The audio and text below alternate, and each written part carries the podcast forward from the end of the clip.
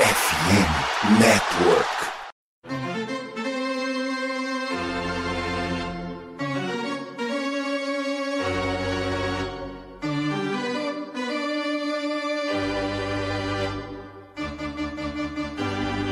It's time for Dodger Baseball. Charged up, charged up, charged up. Let's Dodgers! Let's go! Another home run party. They, they just keep coming at you. Unbelievable.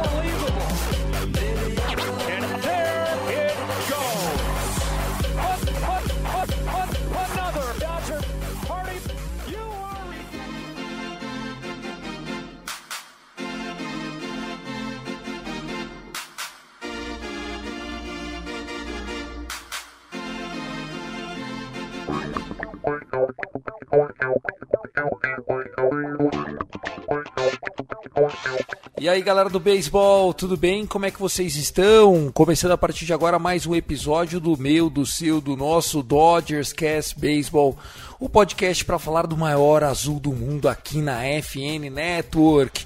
Grande dia, goleada em cima do Padres, vitória na série por 3 a 1. E o Dodgers parece que depois da trade deadline, pelo menos nesse reinício de temporada, né? Tem mostrado força justamente em pontos chaves que a gente vinha sentindo dificuldade, né? O Dodgers que tinha é, fazia muita força para conseguir vencer quando o pitcher adversário era canhoto, tem mostrado um bom aproveitamento. Tivemos Romurando Rosário nessa série, tivemos Kike Hernandes voltando em grande forma, tivemos no Montinho, né, o Lance Lynn já com duas starts, uma foi antes do último episódio que a gente gravou, né? E agora contra o Padres de novo entregou uma bela partida, saiu vitorioso na statline, então parabéns ao Lance Lynn e Joey Kelly sendo tudo aquilo que a gente já esperava dele, né? Aliás, eu sei que é cedo e esse programa pode zicar tudo, mas ele tá vindo até melhor do que quando ele veio a primeira passagem, sendo o reliever mais bem pago da liga para um jogador que não era closer, né? E aí era um mau negócio pro Dodgers. Programa hoje com time completo, sempre muito bom vencer os padrecos. Fernando Franca, o nosso arroba Dodgers da Massa na área. Tudo bem, Fernandão? Fala Tiagão, fala Gabs, todo mundo que ouve a gente aqui no Dodgers Cast. Bem demais, eu tava falando um pouquinho antes de você entrar aqui, Tiagão, com o Gabs, de que naquele nosso episódio de começo de temporada a gente tinha feito previsões tanto quanto negativas desse duelo contra os padres, né? Afinal de contas, naquela altura a gente estava falando de um time que tinha se reforçado muito, muitos jogadores de altíssima qualidade. Eu cheguei até a falar de um 5 a 9 pros, de 9 a 5 para os padres, e na verdade, depois de 10 jogos nessa temporada 2023, os Dodgers venceram 8 e os padres somente 2. É, isso é sempre um bom motivo para celebrar, né? Não que haja uma rivalidade, né? Porque o Padres não é rival, né? Afinal, rival é quando você perde, né? Não rival que você só ganha é freguês, né? Então é assim que eu costumo chamar os marrons de San Diego. Nosso querido Gabriel Barros, o professor da Zica Reversa, também está com a gente. O Padres que tinha o menor ERA de toda a National League sofreu um amasso nessa série contra o Los Angeles Dodgers, viu, Barros? O placar é, moral dessa série é o 3 a 1 mas poderia ser uma varrida de quatro jogos se o nosso bullpen não tivesse entregado tudo. Foram 10 corridas na sexta, oito corridas sofridas né, na, na, no sábado. A gente estava 3 a 1 ali, a gente acabou sofrendo oito. Mas depois nós metemos oito corridas para devolver o troco no domingo em rede nacional. E hoje, em um inning, foram oito. Mas a gente acabou anotando 13 runs. Mais uma vez, aqueles innings de demolição do Dodgers que a gente ficou muito acostumado recentemente, né, Barroso? É, isso é verdade. E sai ano, entra ano. Os caras gastam na free agency, os caras trocam na trade deadline e eles não conseguem ganhar da gente. É, é impressionante. A gente entra é, nesses nesse jogos contra o Padres, parece que o time quer humilhar os caras, né? Mostrar quem manda na divisão. Porque os caras, ah, não, a gente vai contratar X, a gente vai contratar Y, a gente vai contratar não sei quem. E aí, os caras do Dodgers, ah, é, vocês querem contratar? Vocês querem trazer a associação Vingadores pro seu time? Vocês querem montar os Vingadores? Tá bom, a gente vai lá e bate em vocês, igual o Thanos, né? Estala o dedo, matou todo mundo. Essa gíria jovem, você consegue fazer essa relação do Thanos, ô Fernandão? Tiagão, eu, eu, eu, fiquei sabendo da existência do Thanos uns dias atrás, então agora eu sei fazer essa relação, mas se fosse umas duas semanas, eu não saberia o que vocês estavam falando, não. tá aí, né, do, do é, Guerra Infinita, né? O Thanos é que tinha a luva lá com as pedras preciosas. Eu sei mais ou menos, né? Eu não sou tão alienado, mas tá aí. Tô na, tô na torcida para que toda a nossa audiência tenha pego a referência. Lembrando que a gente nas redes sociais estamos lá como arroba CastDodgers, né? O Cast Dodgers tanto no Twitter, no Instagram, também no Threads. É, um abraço aqui pro Kevin, né? O Kevin O'Dodger com as suas lives, com lineups, expectativas, com série, com tudo mais. Também quero destacar para vocês que a FN Network tem muitos podcasts neste é, nesta semana. Eu gravei o Rebatida Podcast também, falando sobre os times que é, voltaram com tudo na trade deadline e os times que voltaram com nada na trade deadline, uns muitos, dois deles muito nos interessam, né? Tivemos dois times que são diretamente ligados ao Dodgers com um retorno sem nenhuma vitória. O Arizona de Becks está 5-17 nos últimos 25 jogos, 22 jogos, sei lá. E o time do o, o, time do Angels, né, com o Shohei Otani, que é o, o cara que a gente está bem de olho, também não venceu nenhuma depois da trade deadline. Sempre muito bom ver o Diamondbacks perder tantos jogos. O duro é que assim, quando eles perdem, significa que os Giants estão mais perto e o Giants. Se tem uma coisa que o Giants sabe fazer é incomodar a vida do Dodgers, viu, gente? É sempre assim, né, Tiagão? Há duas temporadas atrás, os caras tiveram uma jornada espetacular, né? Fez com que Dodgers e, e Giants brigassem até ao o, o último, ultimíssimo dia de temporada, né? Eles fizeram 107 vitórias, nós fizemos 106 quebrou aquela nossa sequência de, de vitórias dentro da nossa divisão, de títulos dentro da nossa divisão. Em 2023, mais uma dessas temporadas em que ninguém dava nada pelos, pelos Giants. E no início dela, de fato, parecia que os Giants não seriam nada, né? A gente teve uma disparada muito grande do time do Arizona Diamondbacks, mas agora a juventude do, do, Diamondbacks começa a perder fôlego. A gente já passou, todo mundo, somos de novo líderes, mas ainda olhamos o time dos Giants, dos Giants bastante de perto, né? Quatro jogos e meio só atrás da gente. A nossa sorte é que as últimas duas séries deles aí contra times aparentemente muito fáceis, né? E são de fato muito fáceis, né? É, Washington Nationals e Oakland A's, eles acabaram tropeçando, perderam a série para esses dois times, coisa que a essa altura da temporada perder para Oakland, especialmente, é um tanto quanto mal, é absurdo até. Tanto que a gente ganhou de Oakland, né? Nossa última série foi contra o Oakland, tirando dessa do Padres, né? A anterior ao Padres foi, do, foi contra o Oakland e a gente varreu eles, né? É, enfrentando os três piores pitchers deles, mas varremos, fizemos o dever de casa e o Giants não conseguiu. Não foi, não foi nada disso. A gente pegou o JP Sears, que é o melhor pitcher deles. É, mas é, os dois outros não, né? Os dois outros foram ah, bem. mas é que o, o time é horroroso, né? Mas assim, Exato. foi foi bom, foi bom pegar o Oakland A's. Eu acho que é, o Dodgers está naquela velocidade de cruzeiro agora, viu, Fernandão e Barros. A gente a gente está naquela naquela situação, naquela zona de conforto do Dave Roberts que ele não deixa a galera subir no salto, mas ele dá uma soltada na corda, as dancinhas estão mais soltinhas, o gingado do Fred Freeman. O Fred Freeman, quando começou com aquele swag dele, parecia um bonecão de posto.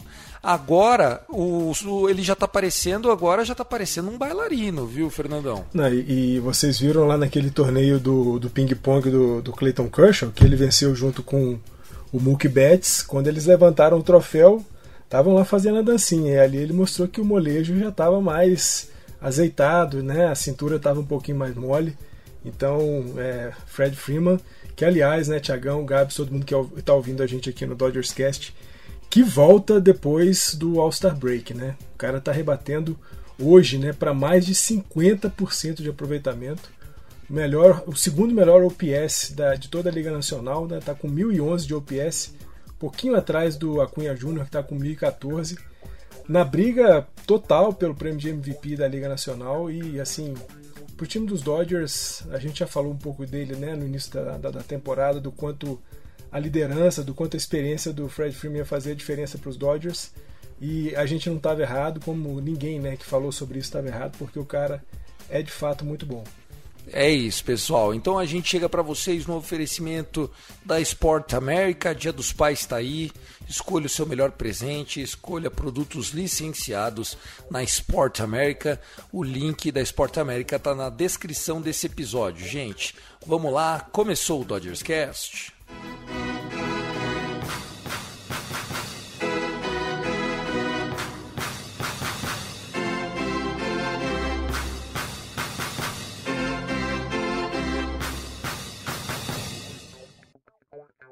Bom, vocês podem ver aí né, na capa do episódio, no título, tudo azul em Los Angeles. Né? Lógico que é um trocadilho para o Dodgers que vem vivendo um bom momento é, que recebeu a notícia nesta segunda-feira, né, que a bullpen session de ontem do Clayton Kershaw foi um sucesso e que ele deve retornar ao montinho na próxima quinta-feira contra o Colorado Rockies. No episódio de hoje a gente vai repassar essa série contra o Padres e falar do confronto da minissérie no deserto que começa amanhã contra o D-Backs e também a gente vai fazer a nossa. Né, vamos visitar essa série contra o Colorado Rockies. Sempre é difícil enfrentar o Rockies, né? Eu acho que o Rockies é um adversário que dá mais trabalho que o Padres sendo bem sincero para vocês. Fernandão, tudo azul em Los Angeles? Tiagão, absolutamente tudo azul, né? Essa série é, contra os padres lá em San Diego é, mostrou bastante a superioridade dos Dodgers dentro da divisão. Falamos bastante aqui da superioridade dos Dodgers contra o próprio San Diego, né? O Gabs pontou muito bem, né? Entrando, saindo, os caras compram um jogador, trocam um jogador, gastam uma baba com folha de salário mas é, continuam perdendo bastante para a gente. Eu acho que nessa série, né, algumas coisas para a gente poder destacar, né, falando jogo a jogo. Eu acho que no jogo 1, aquele 10 a 5 o duelo o Joey Kelly contra o Tatis Júnior foi é, fundamental até para colocar o Tatis um pouquinho para baixo durante o restante da série inteira. Né? Então o Kelly de novo entrando na, na mente dos adversários. Né? Para quem aí tem a memória boa, vai se lembrar daquele duelo Kelly contra, contra Carlos Correia, né, naquele jogo Dodgers e Houston. A série, a primeira série, justamente depois é, do escândalo de roubo de sinais, o que, que o, o Joey Kelly fez com o Carlos Correia. O jogo 2, a gente tem um destaque negativo né, para Yancey Almonte e o Ferguson, né, duas, é, dois terços de entrada para os dois, seis hits, sete corridas é, cedidas, foi muito ruim. Jogo 3, um destaque belíssimo, né? A gente falou aqui do Fred Freeman, do quanto que esse cara tem sido importante para os Dodgers desde quando ele chegou, em 2023 especialmente. E aquele duelo de 10 arremessos que ele viu contra o, o, o Hit Hill no jogo 3, para depois rebater um home run de 3 corridas. E no jogo de hoje, né, o último jogo da série, o jogo 4, maravilhosa aquele sinal verde né, que o Dave Roberts deu pro, pro Mookie Betts numa contagem 3-0, um eliminado, bases lotadas o Seth Lugo fez aquilo que todo arremessador que está nessa situação faz, né? Bola rápida do meio da zona de strike, e aí, como geralmente acontece, os jogadores não vão para aquele swing do 3 a 0, do 3 a 1 que seria. Mas dessa vez o Dave Roberts deu o sinal verde para o Mookie Betts e ele bateu um Grand Slam, o sexto Grand Slam da carreira do Mookie Betts. Fizemos 4 a 1, é, 3 a 1 na série. Importante destacar, né, Tiagão? Soto, Machado e Tatis nos três jogos, nos quatro jogos da série, combinaram para oito rebatidas em 47 aparições no bastão, aproveitamento de só 17%, ou seja, o nosso Montinho, embora tenha cedido 22 corridas nessa série, pegando os três principais jogadores do lineup dos, dos Padres, nós mantivemos os caras muito abaixo de uma produção aceitável, só 17% combinado. E fundamental, né, Tiagão e Gabs? Voltamos a vencer no domingo, né? Depois de 10 derrotas consecutivas, conseguimos, conseguimos vencer de novo. Aliás, as nossas duas últimas vitórias antes dessa vitória do Sunday Night Baseball tinham sido contra quem exatamente? San Diego Padres. Então, Padres é a nossa salvação sempre, né? Não podemos nunca cometer pecado contra os Padres porque eles são sempre bonzinhos com a gente. É um, é um time assim, tipo, é, eu acho que o filho sempre respeita o pai, né? Sempre quer ser como, como um pai. E Dia dos Pais está chegando, o presente foi antecipado. Vamos lá, o Barros, o, o momento do Dodgers é muito diferente daquilo que a gente estava vendo, né, querido? Ah, sim, é, com certeza. Acho que a adição do. É, não só do Joe Kelly, né, mas do Lance Lynn ajudaram muito uma carência que o Dodgers estava tendo, que era os arremessadores. E tem que citar também o Ryan Yarbrough, que fez quatro entradas, praticamente, quatro entradas e um terço, eu acho, é, depois do, do Michael Grove, e só cedeu uma corrida né, para os Padres. E ele foi muito bem ali, segurou aquele jogo que estava 3 a 1 se eu não me engano, naquela hora, e aí depois tem a espalhada de farofa do Yancy Almonte do Caleb Ferguson, e o, os nossos arremessadores que a gente adquiriu na deadline estão se mostrando aí muito efetivos nesse quesito e isso dá um up pro time, até mesmo até mesmo pro time buscar ainda mais corridas no ataque. Fora que a gente tem o Kiki Hernandez, que para mim foi uma adição não só boa, porque ele tá tendo uma produção ofensiva muito boa, como também é boa porque ele animou ainda mais o vestiário que já era animado. Então ele segurou um pouco mais, juntou um pouco mais da galera. Você vê ele dançando lá no, no, no dugout. Você vê ele e o Rosário lá batendo dupla, fazendo a dancinha do Freddy. Eles já chegaram, já botaram falando assim: não, a gente tá aqui, ó. A gente, a gente é igual vocês, a gente é ó, divertido, gosta de dançar. Então esses caras ajudaram muito o Dodgers, não só na produção ofensiva, com o Rosário batendo um two-run home run contra o Rich Hill logo na primeira entrada no jogo de domingo, como também é, no, na questão fora de campo, fora do, do, do, do Diamond ali, né?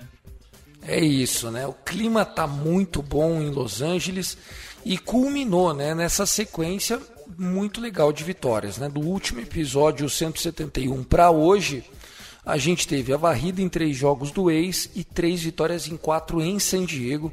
Agora duas partidas para pegar o D-backs, mas nesse momento a divisão começa a abrir bastante ao nosso favor.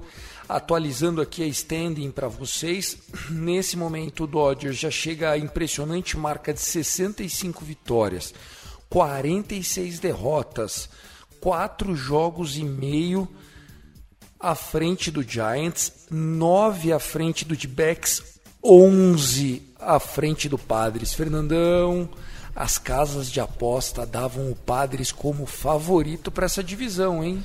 Tiagão, e assim, a gente não pode tirar a razão dos caras, né? É, nós falamos disso aqui, né? Eu salientei no nosso episódio lá de pré-temporada, quando a gente fez aquela análise dos nossos adversários, né? De como é que a gente seria contra cada um dos nossos adversários dentro da divisão. E por tudo que a gente tinha visto, né, o retorno do Fernando Tati Júnior ao time, é, Zander Bogarts, é, Manny Machado, o Soto, é, o próprio Montinho com Blake Snell, com Joey Musgrove, com Josh Hader, com o Will Darvish, todo mundo olhava para esse time dos Padres e era muito difícil alguém que falasse que eles não eram os favoritos pela divisão. É, e, e, de fato se a gente continuar esquecendo tabela e olhando só para a folha de papel que tem nome dos caras, todo mundo vai dizer: esse time aqui é o time favorito, esse time é o, é o time dos padres. Mas, é, de novo, não aconteceu. É, de novo, os Dodgers mostraram que dinheiro é importante, mas ter profundidade no elenco é fundamental. Ter uma base, uma formação de jogadores é mais do que fundamental. E isso que o Gabs falou, né? A chegada de dois caras, especialmente nessa trade deadline. Joey Kelly, por conta da potência que esse cara traz, né? Do quanto que ele é ah, implicante contra os adversários, principalmente contra caras grandes como o próprio Fernando Tati Júnior, mas fundamentalmente o retorno do Kike Hernandes, como o Gabs disse, né? Um cara que está atuando muito bem, continua sendo um grande defensor, tem rebatido muito bem nessas é, séries é, de retorno dele aos Dodgers, mas é o cara que junta todo mundo, é o cara que faz a cola entre todas as figuras ali do vestiário dos Dodgers. E isso é fundamental para uma reta final de temporada regular, que vai ser uma temporada, uma reta final bastante difícil.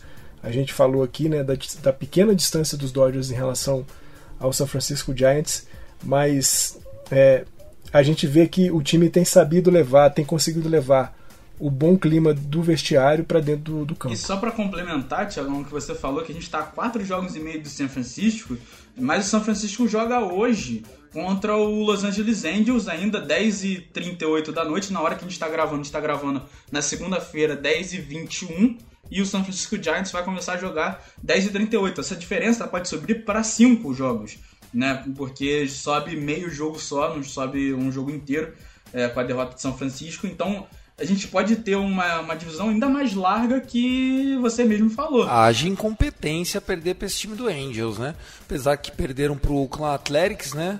É, pra, perder, pra é, perder mais um é, é um palito, né? E é assim, o Pablo, o Sandoval, né? né? Pablo Sandoval, é o Patrick Sandoval. É, é isso. É.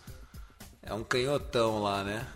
Mas beleza, é isso. Vamos só falar rapidinho do Kershaw, né? Tivemos notícia, o Dave Roberts confirmou hoje, ontem foi dia de um bullpen session. Inclusive perguntaram pro Dave Roberts se ele acreditava que o Kershaw voltaria para o ano que vem. O Dave Roberts falou que essa era uma pergunta exclusiva do, do, do Kershaw, mas a torcida era para que sim, para que ele voltasse, seja para o Dodgers ou seja para o Rangers eu fiquei até um pouquinho coração na mão, porque, é, ô Fernandão, acho que desde que a gente começou a fazer o Dodgers Cast tem essa lenda aí, né, de que o Kershaw gostaria de ir pro jogar no Rangers um dia, mas eu acho que agora, depois de pegarem Scherzer, DeGrom, porra, é, eu não sei, acho que meio que subiu demais esses problemas na rotação do Rangers, é muito risco, né? E Tiagão, é, essa conversa né, tem se intensificado nas uh, duas últimas temporadas, né, quando o Clayton Kershaw se torna agente livre e por duas vezes assina um contrato mínimo com os Dodgers, né, de um ano, né, de 2021 para 2022 e agora novamente de 22 para 23 é pode ser o, o, último ano de contrato do Clayton Kershaw com a gente. Ele teve uma, uma entrevista, ele deu uma entrevista para a CBS há algumas semanas em que ele abordou de, de maneira um pouquinho mais aberta esse assunto de é, ir para o Texas. Ele falou é, que gosta muito de jogar nos Dodgers, que ama a torcida dos Dodgers, ama a organização, mas que a questão familiar era muito importante, que é, ele conhece alguns jogadores do, do Texas Rangers, conhece muito o GM do, dos Rangers, né? E o Chris Young conhece também o, o Bruce Bolt, que agora é o manager do time lá de Arlington, e que essas coisas eram importantes, mas que ele ainda não tinha nenhuma decisão tomada, mas me deu uma certa impressão de que é, se não é totalmente é, definido, hoje me parece que essa possibilidade de ir para os Rangers é um pouquinho maior do que já foi há algum tempo.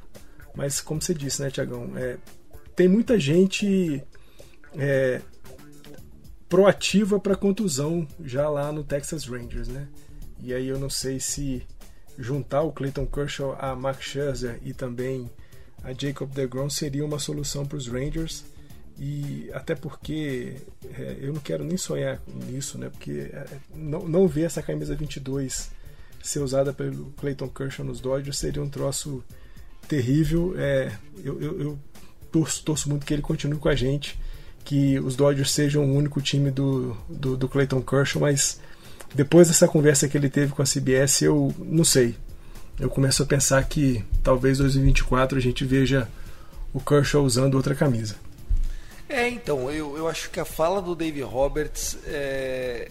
Não sei, o Dave Roberts ele é meio enigmático E talvez ele mandou uma dessa só pra, tipo, sabe assim? Só pra dar, levantar a moral do, do Kershaw, de, tipo, depois ele vai renovar com a gente mesmo e todo mundo vai ficar ainda mais feliz com ele.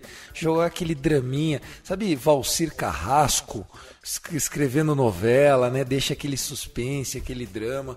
Mas eu achei bonita a fala do Roberts de cara, eu torço para que ele continue, seja aqui, seja no Rangers, tipo, porra, o beisebol merece ele. Agora, tem que estar tá saudável, né, Cleitinho? Porra, estamos torcendo para que dessa vez ele volte e consiga resistir até outubro, né? Lembrando que nem sempre ele chega em outubro em condições e a gente só tem chance de caneco com o Kershaw jogando, fato. Sem ele vai ser impossível trazer a oitava World Series para casa. É isso, falamos do que aconteceu, vamos falar de futuro no Dodgers Cast.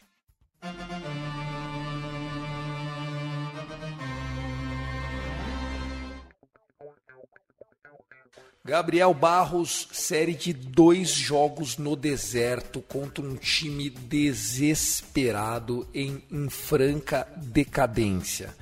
O D-backs chegou a abrir quatro jogos e meio do Los Angeles Dodgers e nesse momento está oito jogos atrás. Derreteu, né? Derreteu a bola do, do Corbin Carroll, derreteu a bola do Hugo Riel, derreteu a bola dos arremessador, dos rebatedor, mas amanhã, para abrir essa série de dois jogos, 10h40 da noite, horário de Brasília, Julio Urias contra o Brandon Pifdat e na quarta-feira, no mesmo horário, 10h40 da noite, Meryl Kelly vai enfrentar o nosso temido, destemido, possante Bob Ice Miller Bob Miller que não vive o melhor momento da temporada de estreia dele, Barroso. É, só para dar uma corrigida que você falou, é, Brandon Dat, né? É, é Fat. É o, é, o P é mudo e o D é mudo. É Fat. É Fat, tipo de, de fat, de gordo, mas fala Fat, é isso? Isso, isso, isso. Maravilha. Aí... Agora não erro mais o nome desse magro. espero, não, espero não falar mais o nome dele nunca mais na minha vida também. não, eu espero que falhe. Só que aí falando assim, pô, o Brandon Fat fez a alegria do torcedor do Dodgers, seu deu 11 corridas na primeira entrada. Mais ou menos por tá aí. ótimo. Né? Isso aí pode falar. Agora, falar assim, pô, o Fat você deu no hitter, aí não, aí não dá. Mas, é, cara, o, o Fat ele tá com um ERA bem alto, é, não venceu ainda na temporada, tá 0-5. E é, é a chance da gente, pelo menos, tentar splitar a série, porque o Mary Kelly é um ótimo arremessador, né? Mas a gente sabe como é que o Dodgers é, trata um arremessador muito bom. A gente vai lá e dá uma pancada no, no, no, nele mesmo e tenta emboscar ele logo de cara. E é isso que o Dodgers tenta fazer. E a gente acaba sofrendo mais com o arremessador ruim. Mas Uh, se a gente sair do deserto com um a um, splitando a série, para mim acho que tá muito bom, porque não, não tira os nove jogos de diferença que a gente tem deles. Se a gente splitar a série, a gente não tira. A gente só não pode é perder essa série. Um 0-2 seria prejudicial demais pro Dodgers no decorrer da temporada. E Tiagão, eu acho assim, né, o jogo Julio contra o Fat, né, que como o Gabs disse, né, o cara que não venceu ainda, tá com ERA alto, a gente tá falando de um time que você falou bem, tá derretendo aí ao longo das últimas semanas. É, é um bom jogo para Urias é, continuar nessa busca por uma consistência, né, por uma sequência um pouco melhor de jogo e, fundamentalmente, eu acho que, embora o, o jogo contra o Mary Kelly seja um jogo bastante difícil, né? O Gabs salientou bem aí que o Kelly tem feito uma temporada 23 muito legal, mas eu acho que é, o combo Bob Miller e Ryan Yarbrough pode funcionar nessa, nessa partida.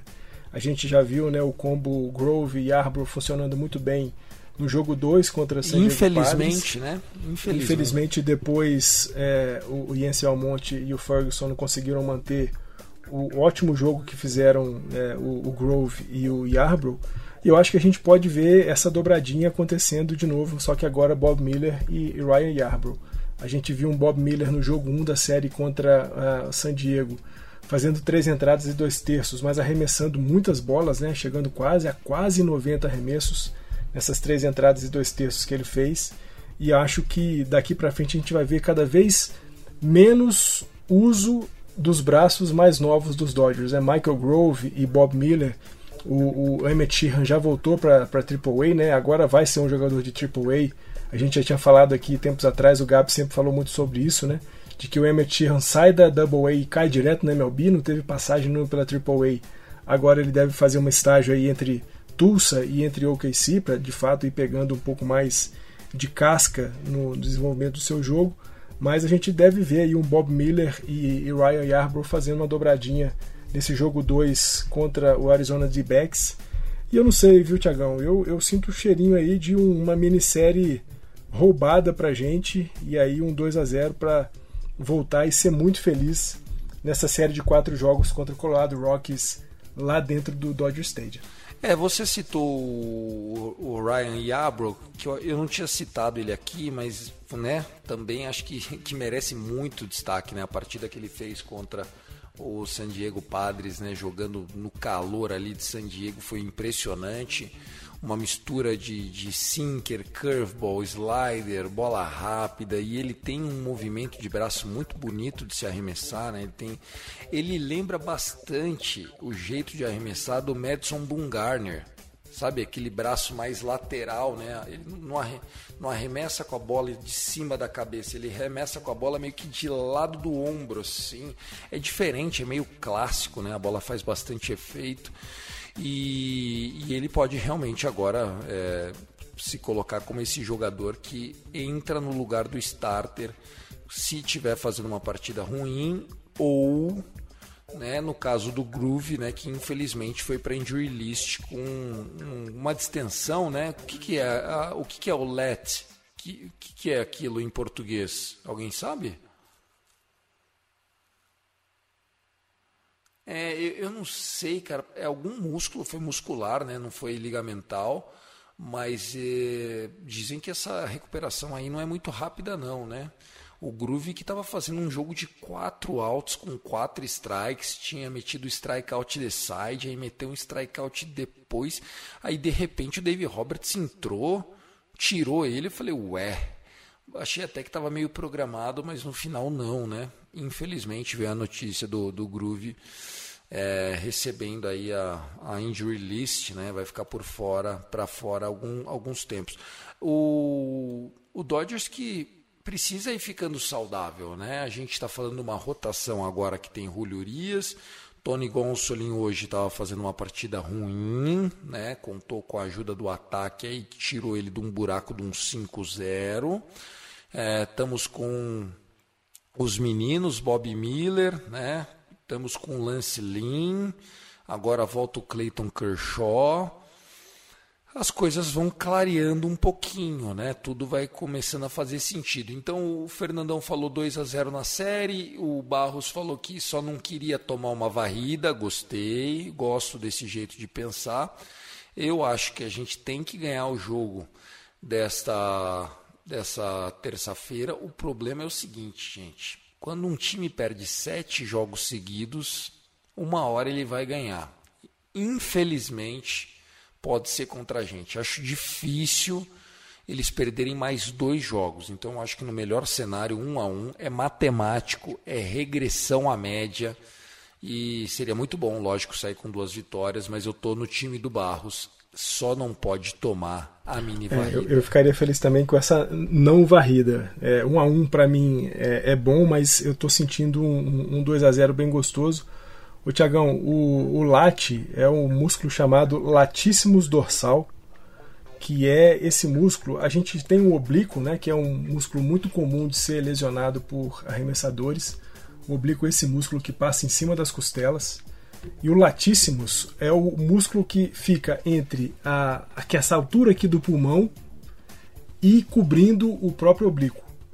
O latíssimos é o que pega aqui debaixo da escápula até entrando um pouquinho para a costela. Entendi. quando, justamente... quando você faz remada, é ele que você Isso, trabalha, né? Aqui Exatamente. nas costas. Beleza. Exatamente. Então esse latíssimos dorsal que foi o, o músculo lesionado pelo. Cara, se eu não Grove. me engano, se eu não me engano, Jack Flaherty machucou o latíssimo swingando uma bola ainda nos tempos em que o pitcher rebatia é, na temporada acho que 2021 e nunca mais foi o mesmo, cara. Então, não. Tá aí, vamos longe, longe disso que... pro Golve. Longe disso. É, exatamente, que o menino tem muito talento. Já falei.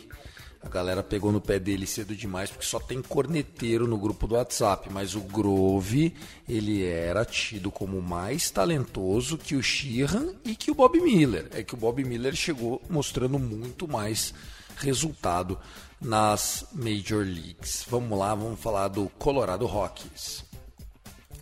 Saindo do deserto, voltando para casa, depois de uma semana fora, o Los Angeles Dodgers começa uma série na quinta-feira, 10 de agosto, quatro jogos contra o Colorado Rockies, provavelmente Clayton Kershaw no montinho, contra Ty Black, não sei se é assim que fala, Blatt, depois o, o Barros me corrige, o Austin Gomber, esse cara sempre quer fazer jogaço contra a gente. Ele é um pereba, um bagre, mas pega o Dodgers, meu Deus do céu, vira o Greg Maddox, esse vagabundo. Aí é o Lance Link, vai pegar ele na sexta-feira, 11h10 da noite. Sábado, Peter Lambert contra Tony The Catman Gonsolin. E no domingão, prepare o seu coração, amigo torcedor Julio Urias contra Kyle Freeland, outro cara que também, quando pega para meter 7 innings, shootout, 8K, um walk, pelo amor de Deus, Freeland. Se você jogasse todo dia assim, você tava no hall da fama, filha da mãe.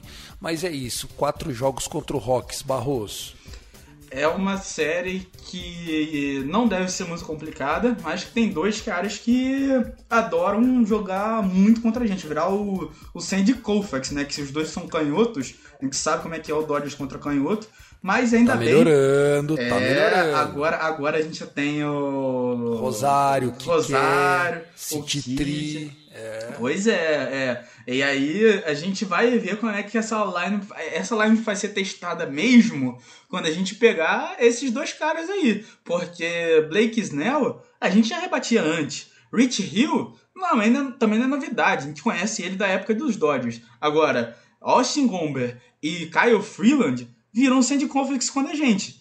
Contra a gente. E aí a gente vai des descobrir agora, né? Se a gente realmente tá bem melhor contra canhoto contra esses caras aí. Tem que, tem que ganhar desse Colorado Rockies. Aqui tem que ser no mínimo 3-1.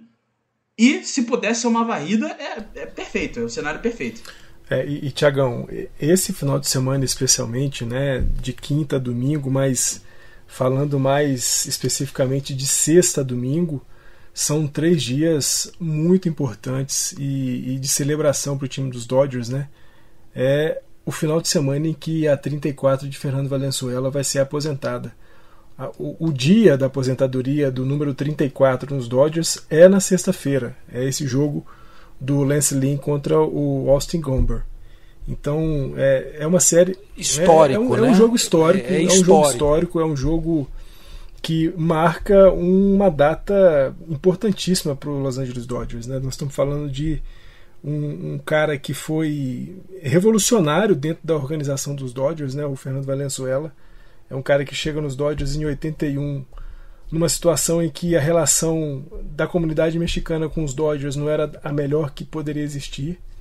Esse cara chega completamente desacreditado, completamente sem muita perspectiva, e ele faz oito jogos iniciais naquela temporada, vencendo os oito, cinco deles por meio de um shootout. É um cara que, ao fim da temporada, é campeão da World Series, é Cy Young e é o Rookie of the Year. Fernando Valenzuela é dessas figuras históricas do beisebol e ainda bem mais ainda histórica para os Los Angeles Dodgers. Então, essa série contra o Colorado, para além de a gente estar tá enfrentando um rival de divisão, um rival que, mesmo quando está muito em baixa, sempre complica muito, mas para essa altura da temporada e pela, pelo o quão especial é essa série, eu falo para essa altura da temporada porque o time do Colorado perdeu alguns jogadores na trade deadline, né? CJ Cron e o Randall Grichuk foram trocados e estão jogando agora no Los Angeles Angels. Então, um time que já não era muito bom na sua, no seu lineup, no seu roster de, de rebatedores, se tornou um pouquinho mais fraco. A gente falou desses dois é, arremessadores que sempre jogam muito bem com a gente, contra a gente, né? Mas eu acho que por tudo que a gente vai experimentar e vai viver nesse final de semana de retorno para casa, a 34 do Fernando Venezuela sendo aposentada, eu acho que é, é um, é um estímulo a mais para os caras fazerem uma série muito boa contra o Colorado e quem sabe buscar uma varrida. Sexta-feira vai ser as festividades de aposentadoria da, da 34 do Valenzuela. No sábado é um jogo com o Bubblehead do Fernando Valenzuela e o jogo de domingo, quem for ao Dodger Stadium recebe uma réplica do anel de campeão da World Series do Fernando Venezuela em 1981. Perfeito. Você, quando fala de Fernando Valenzuela né, e o número aposentado, você fala da quebra de um paradigma histórico na história do Los Angeles Dodgers. A gente já contou essa história aqui. Aliás, convido você, amigo ouvinte do Dodgers Cast, que não fez isso ainda quando foi anunciado que seria aposentada essa camisa nesse jogo que vai acontecer sexta-feira, que você é, vá ouvir o nosso episódio chamado Fernando Mania. Foi uma homenagem que a gente fez é, para o Fernando Valenzuela, tudo que ele representa, não só para o, o esporte, mas também para a cultura latina, né, para a cultura mexicana, né? O Fernando Mania, aqui ó, Dodgers Cash 146 do dia 12 de fevereiro, tem 53 minutos. Eu, Fernandão e o Barros fizemos esse episódio. O Fernando Mania está de volta, falando sobre a história desse ícone do esporte a relação cultural que ele tem nos Estados Unidos e com a Califórnia, e ele se torna, a partir de sexta-feira, o primeiro jogador não presente no Hall da Fama a ter a camisa aposentada pelo Los Angeles Dodgers, porque o Dodgers ele sempre falou: aposento camisa de jogadores que fizeram história aqui, mas que em Cooperstown entraram lá para se aposentar com o nosso boné. E o Fernando Valenzuela, assim, até tem os seus motivos para não ter a camisa é, no Hall da Fama, né? Se o Barry Bonds não está no Hall da Fama, né? Então você já vê que, que errado está quem está escolhendo quem vai para o Hall da Fama, né? Não o jogador. E aí o, o Dodgers resolveu, ah, quer saber, velho? Vai ter essa regra agora. Muito bem, parabéns. Uma ótima homenagem a toda a comunidade mexicana, né? Ele é amado até hoje, ele é comentarista, ele está lá presente em todos os jogos. E tivemos, já que você falou de homenagem, Fernandão, eu lembrei, é, nessa última semana tivemos o jogo contra o Oakland A's e é, fizeram uma homenagem ao Tommy Lasorda, né? A filha do Lasorda foi lá, tal, aquela coisa, porque o Dodgers ganhou uma World Series de 88 contra o Oakland A's com o Tommy Lasorda como técnico, né? Então, mais uma homenagem o Dodgers que nunca esquece as suas origens, né? Não, sem dúvida, né? E Tommy Lasorda que é um dos é, históricos representantes dos Dodgers que tem a sua camisa aposentada, né? Número 2 do Tommy Lasorda é, é aposentada e é isso, um cara que teve na organização dos Dodgers desde sempre, né? Eu me lembro que a gente falou um pouco do Lasorda quando aconteceu a, a partida dele, né, a morte dele. E, e, e ele foi tão importante para os Dodgers, né, Tiagão, Gabs, todo mundo que ouve a gente, não só por tudo que ele fez como manager dos Dodgers, né, mas Sandy Koufax só estreia nos Dodgers porque a carreira de arremessador do Tony Lasorda não deu muito certo. E justamente por conta da vaga que foi aberta pela saída do Lasorda do lineup dos Dodgers como, como arremessador, é que foi feita a vaga para o Sandy Koufax começar a arremessar. Então, La Sorda é, é importantíssimo, é fundamental para a organização, para a história dos Dodgers, para a história do beisebol. É, eu não posso falar muito bem do Fernando Valenzuela porque eu não cheguei a ver é, nem um pouco de Fernando Mania, né? Eu fui nascido bem depois que ele terminou a Nós carreira. Nós também, filhão. Calma que essa daí você não tá sozinho, não, viu? É, não, mas vocês, vocês já, tavam, já eram nascidos na época. Assim, pelo menos que ele, que ele jogou, vocês já eram nascidos. Não, nascido sim, é. mas conhecer beisebol não, né? É, então, mas eu, eu nem era nascido na época, mas a gente entende um pouco do impacto da comunidade que ele tem na comunidade do, dos Dodgers, na comunidade latina. Dos Dodgers, né? É, quando a gente vê jogo, a gente acaba percebendo isso. Inclusive, teve um jogo em casa, foi nessa série contra o Athletics.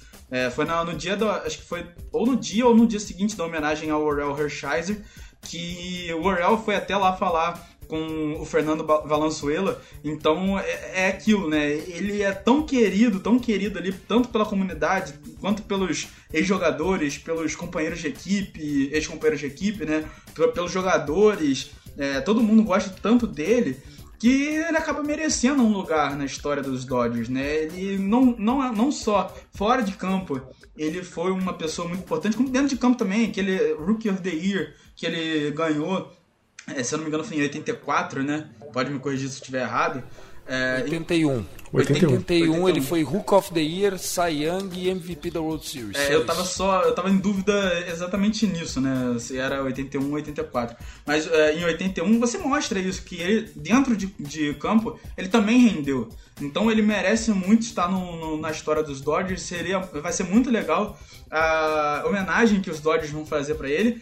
E eu acho que. Eu não sei se eu deixo essa pra rapidinha ou se eu já falo logo agora, né? Já vai agora, que não vai ter rapidinha hoje. É, né? então, assim. Estouro do relógio. O, aproveitando que vai ter essa homenagem do, dos Dodgers para ele, o próprio MLB The Show, que é o joguinho de videogame é, do, do, do, do beisebol, vai fazer uma homenagem também, vai dar uma carta 99 para ele, que é aquele negócio de joguinho, a parte do joguinho que você tem que montar o seu time.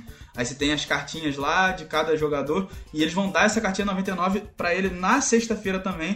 Então quem joga videogame, quem joga The Show e assiste e escuta a gente, já fica atento em relação a isso, porque vai ser uma homenagem muito legal, tanto dos Dodgers quanto também da comunidade toda do beisebol. Legal, até aproveitando falar disso, Fernandão, até agradeço você lembrar dessa informação, porque ia passar batido aqui. O Med, né, o meu sócio no Grande Jogo, torcedor fanático do Padres, né, foi morar em San Diego durante seis meses essa temporada, porque ele falou que o Padres ia ganhar o World Series. Bom, moral da história. Desculpa, desculpa pela risada, viu, Med? Desculpa exato, aí. exato. Ele, ele, ele hoje estava bravo comigo, nem queria conversar muito. Mas aí ele foi no jogo de sábado, né? Que, que foi o jogo do. Do não, ele foi no jogo de sexta-feira, desculpa. No jogo que a gente ganhou de 10 a 5 de virada, né? E o Darvish, ele queria ver o Darvish jogando e tal, contra o Dodgers. E ele estava comentando, né, que o preço médio dos ingressos dos jogos do Padres é de 35 a 40 dólares, que é bem caro, tá? O preço médio dos, dos, dos ingressos do Dodgers é uns 20 dólares.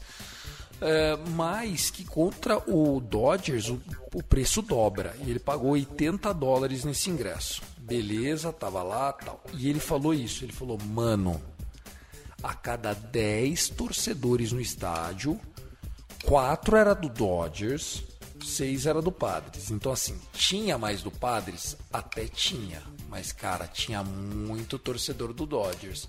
E outra, a cada 10 torcedores do Dodgers, 8 era mexicano, velho. Impressionante o que é a comunidade latina torcedora do Dodgers. É um negócio absurdo. E é o que a gente fala, né, cara? O Dodgers ele é muito mais do que um time, ele representa um povo mexicano e muito é graças a Fernando Mania. Então, tá aí. Previsão para essa série, aquele 3 a 1 honesto? Tiagão, eu fico bem, fico bem com 3 a 1 honesto. É, se for para perder alguma coisa, que não seja na sexta-feira. Pelo eu também, se for para perder alguma coisa, que não seja na sexta-feira para dar essa alegria para Fernando Valenzuela. Barros, destaque final, muito obrigado, querido. É, muito obrigado a vocês também. É, e só o destaque final é que a gente vai chegar na pós-temporada muito feliz, porque quem sabe o Alkebiller volta, hein? Quem sabe? Ele vai enfrentar rebatedor agora, hein? Vai enfrentar rebatedor essa semana. Quem sabe setembro já é. Quem Calma. Sabe? É, de, deixa chegar a notícia. Você sabe que assim, uma coisa que dizem e é a mais pura verdade, né? Você comemora quando o arremessador faz uma sessão de bullpen, um live action. Mas o que importa mesmo é amanhã. Como ele vai acordar amanhã. Então, Vamos torcer, vamos orar, porque o Walker Buehler agora seria o creme de la creme. Mesmo que ele não aguente arremessar mais que 40 bolas esse ano. Imagina só ele de closer, velho. Hum, rapaz, é tudo que é o Eric Ganhê reencarnado. Fernandão, um abraço para você, querido, seu destaque final e valeu. Tiagão, destaque final é são dois. Primeiro, convidar o pessoal de novo a ouvirem o episódio 146 do Dodgers Casting que a gente falou do Fernando Valenzuela, né, do quão importante esse cara é, é, é para os Dodgers. Não perderem o jogo de sexta-feira, o jogo da, da aposentadoria do número 34 na organização dos Los Angeles Dodgers, porque a, a história é muito importante, mas quando ela é feita diante dos nossos olhos, ela se torna especial. Vamos em frente. Let's Go Dodgers. É isso, gente. Ouçam o episódio 146, 12 de fevereiro. Procura aí. É só voltar, é bem rapidinho. Você vai dar uns scroll para baixo. Foi um episódio que a gente fez no off-season, logo que chegou a notícia de que esse dia de sexta-feira iria ocorrer, né? Muito esperado. Eu, por exemplo, espero a aposentadoria do número 34 já há pelo menos 15 anos, né? Depois que a gente toma ciência não só de quem foi em campo, mas o que representa fora dele Fernando Valenzuela, não tem como não se apaixonar. É isso, senhores, fiquem com fé, confiem no processo. O Dodgers tá gigantesco, fazendo de tudo aí para dar alegria ao seu torcedor, lembrando, lembrando, economizando dinheiro. Estamos aqui para podermos ter Shohei Otani e um time ainda mais forte no futuro próximo, ok? I love LA, go, go, go, go, Dodgers!